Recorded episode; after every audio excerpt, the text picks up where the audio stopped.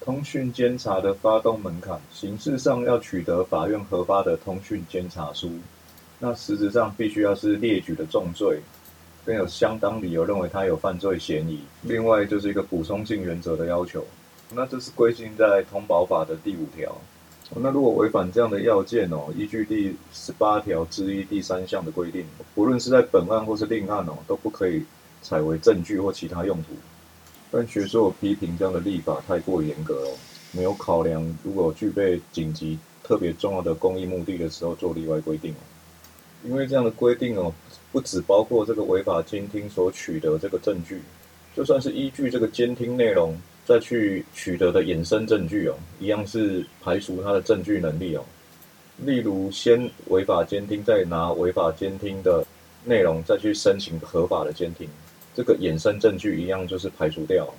那实务上依据一零七台上三四零七号判决，那这个认为是立法者哦有意要做这么严格的规定哦，所以它优先于一五八之四的适用。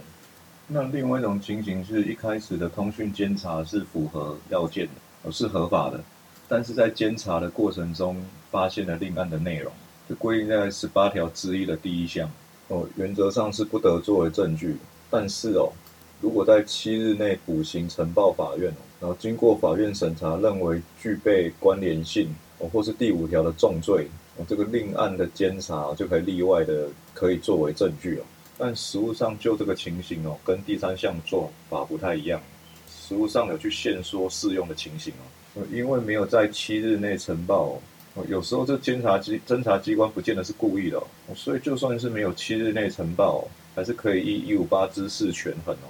得一方同意的监听哦，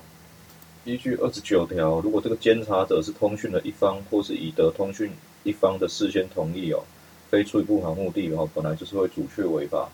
但问题是在于哦，如果是国家利用这种手段哦来取得这个监听的内容，那证据能能力要怎么评价？学说实务上就把它分成两说，否定说是认为国家不能假装成是一个无辜的私人，也不可以利用或指使私人来进行这种类型的监听哦。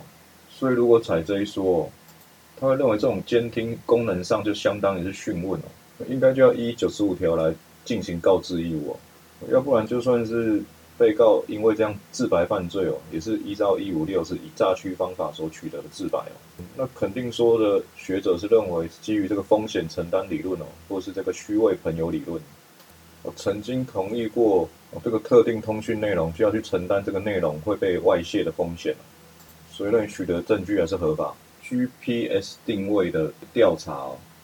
因为这个 GPS 的位置资讯哦，它不分时间的长短。我又具有这个永久储存的性质哦，就算是记录时间短，也可以去做跟其他资料交叉比对哦，所以对于人民隐私权的干预哦是非常严重的，所以它也是一种强制处分哦，所以国家必须要有法源依据才可以做这样的行为。实务一零六台上三七八八号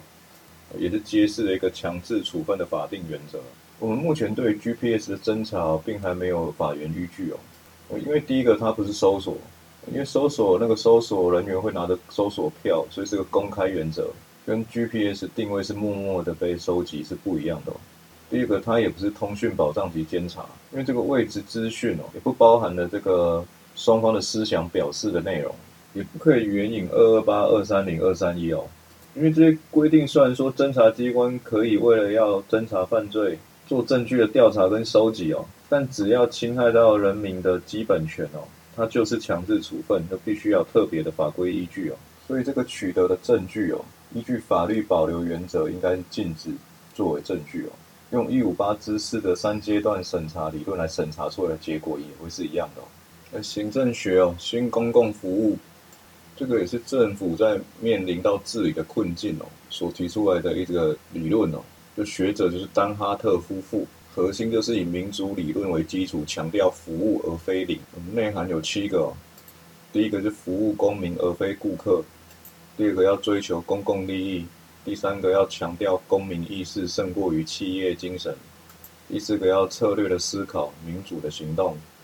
第五个要正视客者的困难性，第六个就是服务而非领航，第七个要重视公民而不仅仅关注其生产力。治理哦，学者。Peer 跟 Peters 分别由国家中心说跟社会中心说两种途径来阐述。国家中心说就是主体跟权力流动还有互动模式都是上对下的，然后单向权力传输的，然后以国家为核心来管理。那社会中心说它的主体跟权力流动跟互动模式哦比较多元，私部门也可以当做服务提供的主主体。那权力的流动也不是单向的，而是共享、跨领域的整合。多元的权力流动特征，互动模式就有多元的行为者来共同参与问题的解决。具体的表现就是公司协力跟跨域的治理。公务员法、公保法的两种救济途径第一种是申诉再申诉，规定在七十七条。我认为这个工作条件或是管理措施的处置不当，影响他的权益。那申诉的对象是服务机关，那再申诉的对象是保训会。提起期限是处置达到的次日起三十日内，如果不服含复要再申诉，也是含复达到的次日起三十日内向保训会。在再申诉的审理过程中，保训会可以依职权或是依申请，依照八十五到八十八条进行调处。如果调处不成立，再续行审理。再申诉的决定确定以后，如果符合九十四条，还可以再审议，有点像是再审。那复审是规定在二十五、二十六条，是针对行政处分认为违法或显然不当，致损害其权利或利益者。要注意的是，二十六条有一个课与义务的复审，就是对于依法申请的案件于法定期间内应作为而不作为或予以驳回，认为损害其权利或利益者。那复审的提起的期间一样是行政处分达到的次日起三十日内为之。程序是依照四十四条要写复审书，但是要经由原处分机关向保训会。要注意要先经由原处分机关哦。如果复审人直接送保训会，保训会还是要把这个复审书先移回原处分机关，看这个原处分机关是要先自己变更或撤销，还是要写答辩书到。保训会那边再申辩，那保训会的审理期间一样是可以进行调处。那如果对保训会的复审决定不服，依照七十二条，于决定书送达次日起的两个月内，可以向行政法院提起行政诉讼。